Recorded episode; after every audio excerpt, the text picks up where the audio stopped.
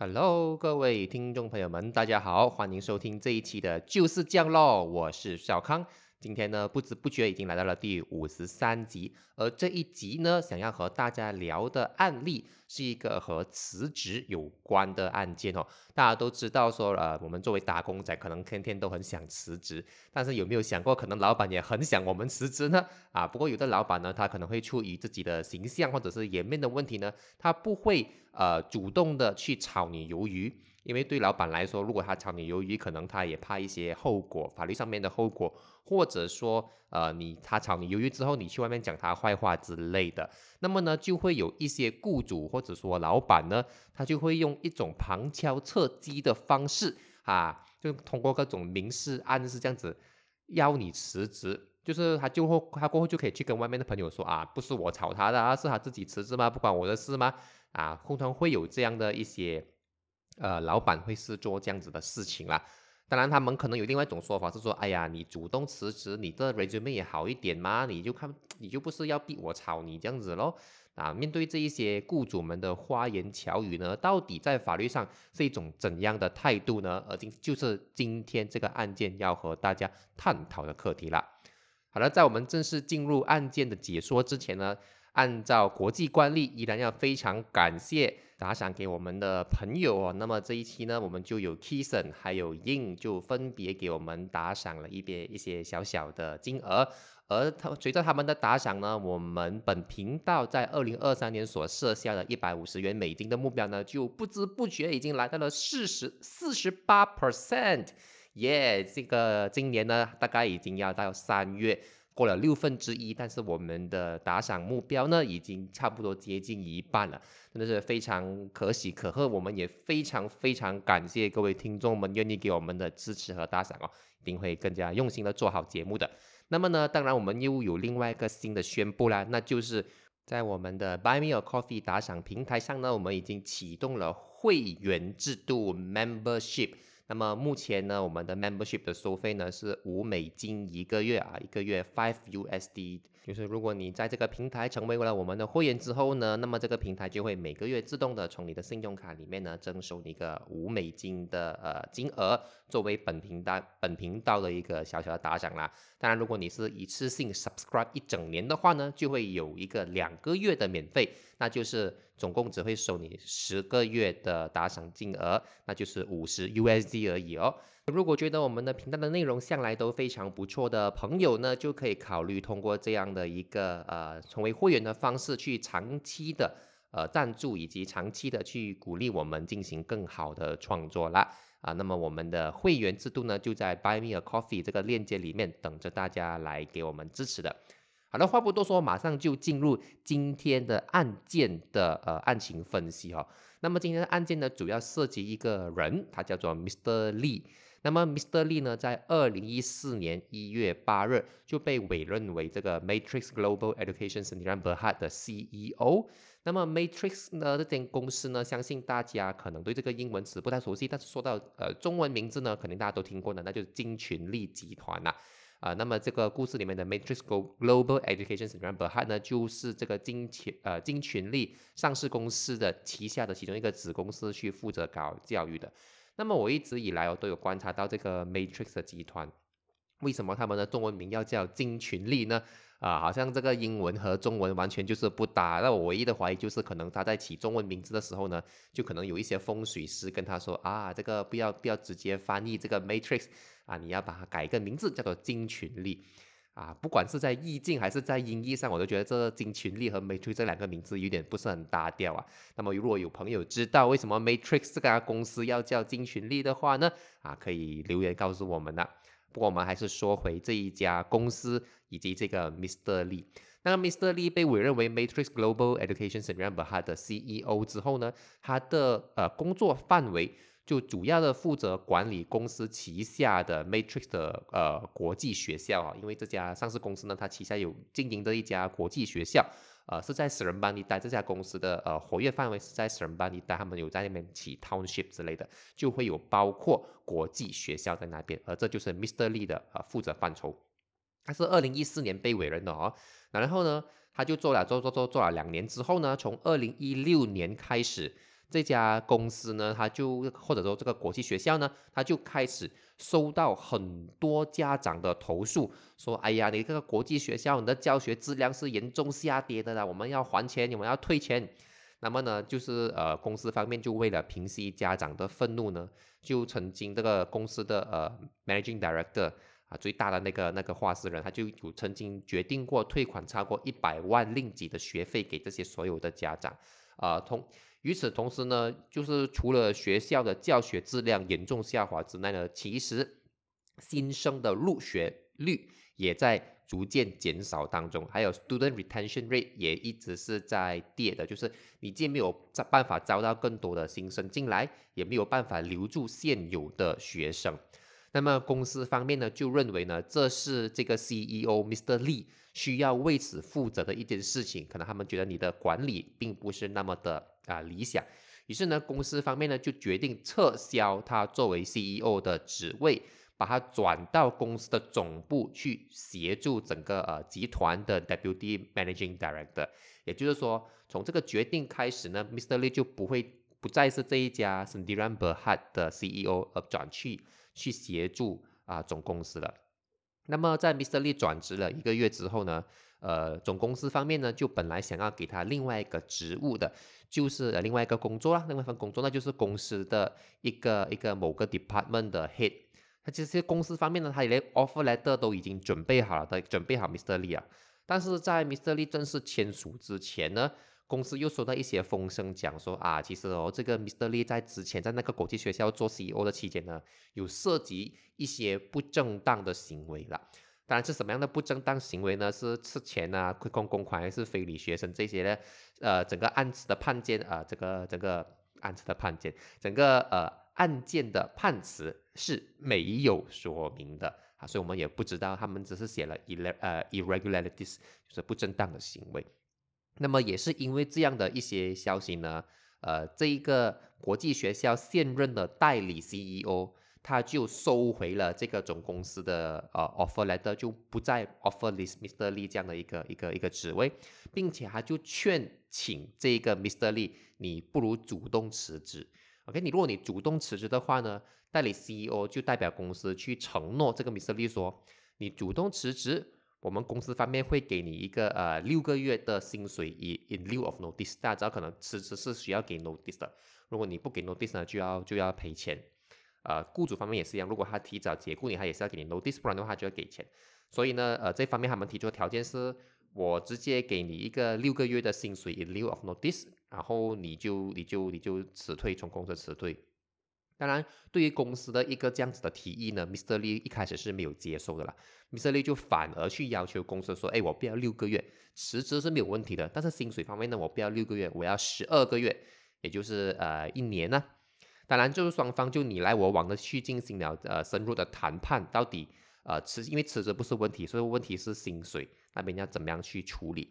那么经过双方的一些谈判呢，Mr. Lee 还有这个代理 CEO 就成功达成了共识，那就是 OK，Mr. Lee 是可以接受六个月的薪水，六个月的 salary in lieu of notice，同时呢还要附加一些其他条件，包括 Mr. Lee 本人的孩子。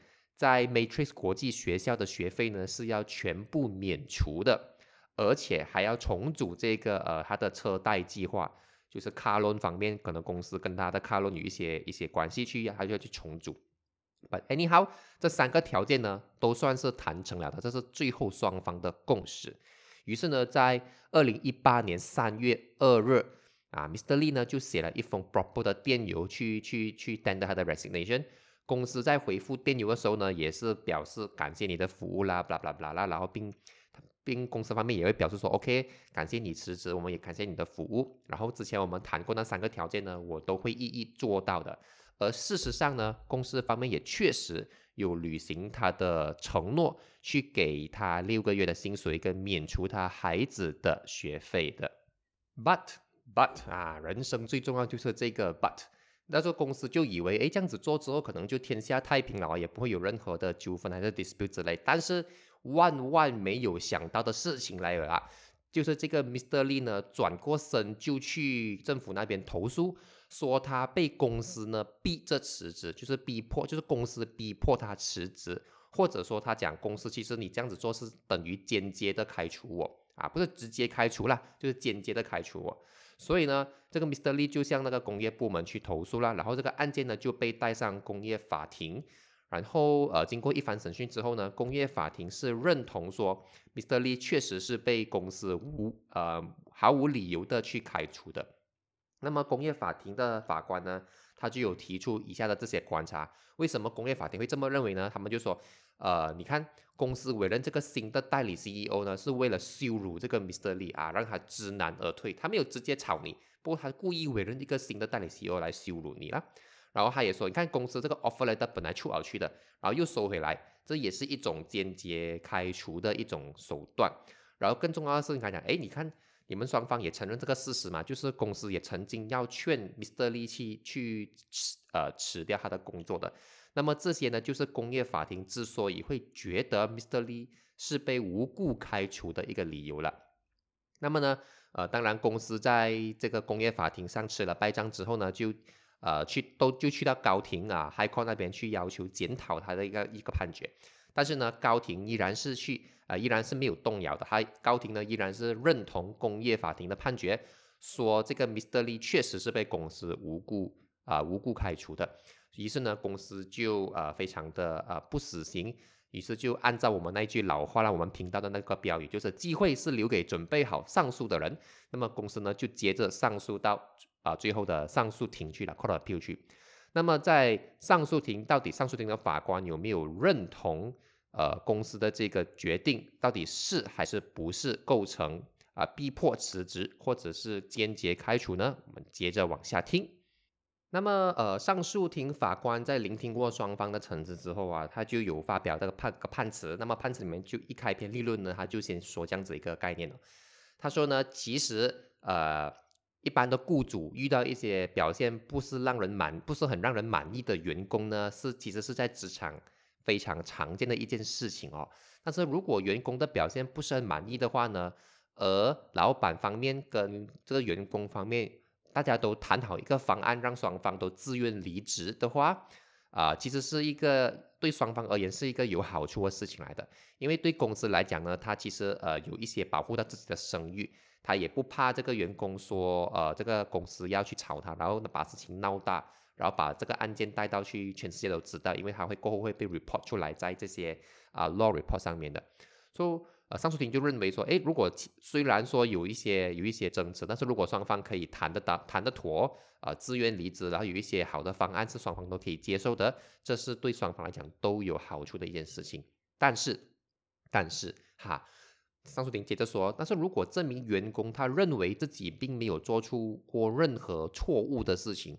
或者说他不觉得自己的错有糟糕到需要被公司呃去去辞退或者开除的话呢，他其实可以不接受公司提出的这个所谓的自愿离职方案，或者说 settlement 的一些 terms，他可以不接受，然后没有人逼你接受。如果你认为自己的做法是对的，而且公司是在无理取闹的话呢，你就可以不接受。那么你不接受之后呢，你就看公司下一步会怎样对待你哈。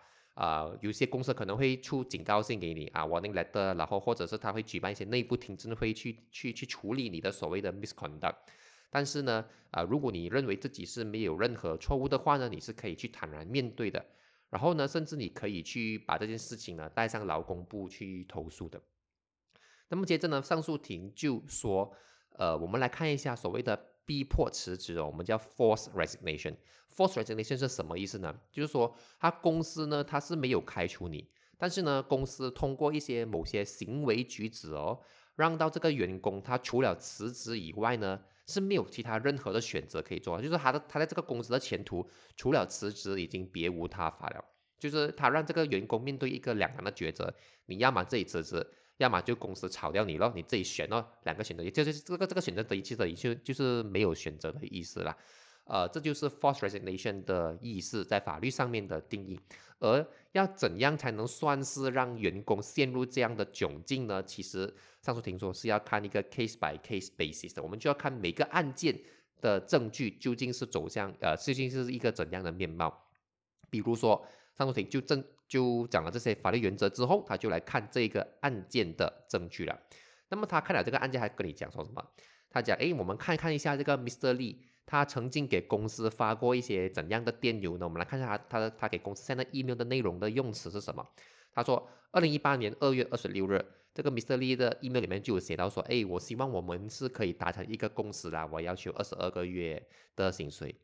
然后二月二十六号呢，这个 Mr. Lee 的用词跟呃跟他的语句是这样子的啊，我愿意满足呃公司的要求去持续 CEO 的职位，只要我们双方都能达成一个大家都满意的方案啊。你看他的 email 是多么的多么的大方得体啊。二月二十七日呢，Mr. Lee 又 send 了一个电邮啊一个 email 给公司，他说啊，我相信我的提案呢，我的 proposal 呢是非常的公道以及合理的。啊，这是我的一个 hum，希望你可以考虑我的一个 humble 的一个 proposal，blah blah blah 之类的东西啦。当然，你可以看到这三封，通过这三封 email，你可以发现什么？就是你可以发现 Mr. Lee 这个语气跟用词，在这三封 email 里面呢，都是非常有礼貌的啊，非常得体大方，而非常的 gentleman 的一些一些用词，就是他用那种 humble proposal 啦，啊，我相信我愿意去满足你的条件呐，希望我们能达成共识啦，这样的一些非常和解性的词汇的。那么上述庭就说：“你看，从这一些电邮的用词来看呢，我们发现到这个 Mr. Lee 是非常努力，以及很积极，还有甚至是说可以很配合的去跟公司去谈判出一个双赢的方案了。这整个过程呢，as evidence by the 呃 email 是非常的呃愉快的，或非常的和睦的，就没有不是很 hostile 那一种谈判的，啊，不是很紧张刺激的那一种谈判，是那种很。”很大方的一种谈判，你看这些用词跟这一项的一个行为哦，上诉庭认为不像是一个被逼辞职会做的事情哦，哈，就是如果你是公司是逼你辞职的话，你不可能这么礼貌的啊，这么大方得体的去跟人家讲哦，我们我希望我们可以谈判啊，我其实愿意的，只要我们能谈出一个好的一个一个双赢方案。他觉得一个被逼辞职的人呢是不会写这种事，不会写这样的一个一个 email 的，所以法庭就讲了。这些 email 是显示了一件事情，就是你是自愿和公司签署跟同意这个所谓的呃自愿辞职方案的，那就在就是刚才我们提到的那三个条件。既然你是自愿的话呢，你就不可以双重标准啊，你不能在跟公司谈判的时候就跟他讲哦，我很认同你，我们大家好来好去哦，我也很感谢你。但是转过身你就跟那个你就跟那个法庭讲，哎，他不他他无辜炒我，他的他逼我辞职。他讲这样子的一个双重标准呢，在法律上是站不住脚的。当然，呃，公呃上诉庭也认为说，如果公司呢，他可能只是纯粹的啊呃纯粹的去建议你辞职啊，说说说不如你辞职啦。如果只是纯粹的建议你呢，他是不足以构成 force resignation，就不足以构成逼你辞职，因为他只是纯粹建议。这个东西是要看。如果你在就是公司在建议你辞职之后，你依然保持着工作的话，你不去辞职的话，公司下一步的工下一步的行动是什么？这些行动呢，就会决定他到底是不是在啊逼你辞职了。那么这个上诉庭还有说，Mr. Lee，尤其是你在这个案件里面的这个 Mr. Lee 呢，他是有法律背景的，他是有法律背景的，所以你不可能不知道呃关于这些事情，就是呃在法律上呢，他是。常常要求人们去采取一个同样的态度的，就是法律上是很不允许人啊做一套讲一套，或者人前一个样，人后一个样，它是不容许是个双重标准的。呃，他说你作为一个有法律背景的人，你应该要知道呃这一点呐。他就说，如果你看你像你这个情况呢，就是员工自己答应辞职，OK，并且去接受了公司提出的这个呃解决方案，甚至是双方都一起。谈出一个双方都能接受的和解方案，这种情况下，怎么可能你可以说自己是被逼辞职的呢？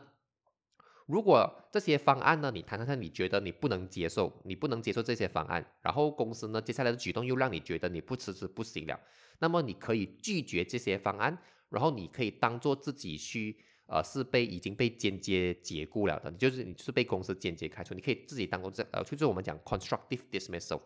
但是如果你是接受了公司的方案，你就不能转过身来讲，哎，我没有参，我没有，我没有接受过，或者说是公司逼我辞职。虽然我接受了这些条件，但是是公司逼我辞职的，就是等于你拿了好处，呃，得了便宜又要卖乖啊，就是法律上非常呃不能够接受的一个事情啊。举个例子来讲，你看上诉庭就又又在又在 refer to 这个 Mr. Lee 所 send 过的 email，他还甚至用了这样子一个词汇哦。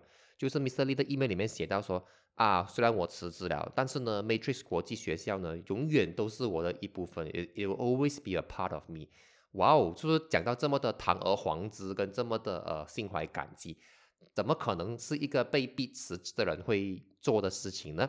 啊，这就是上诉庭所看到的。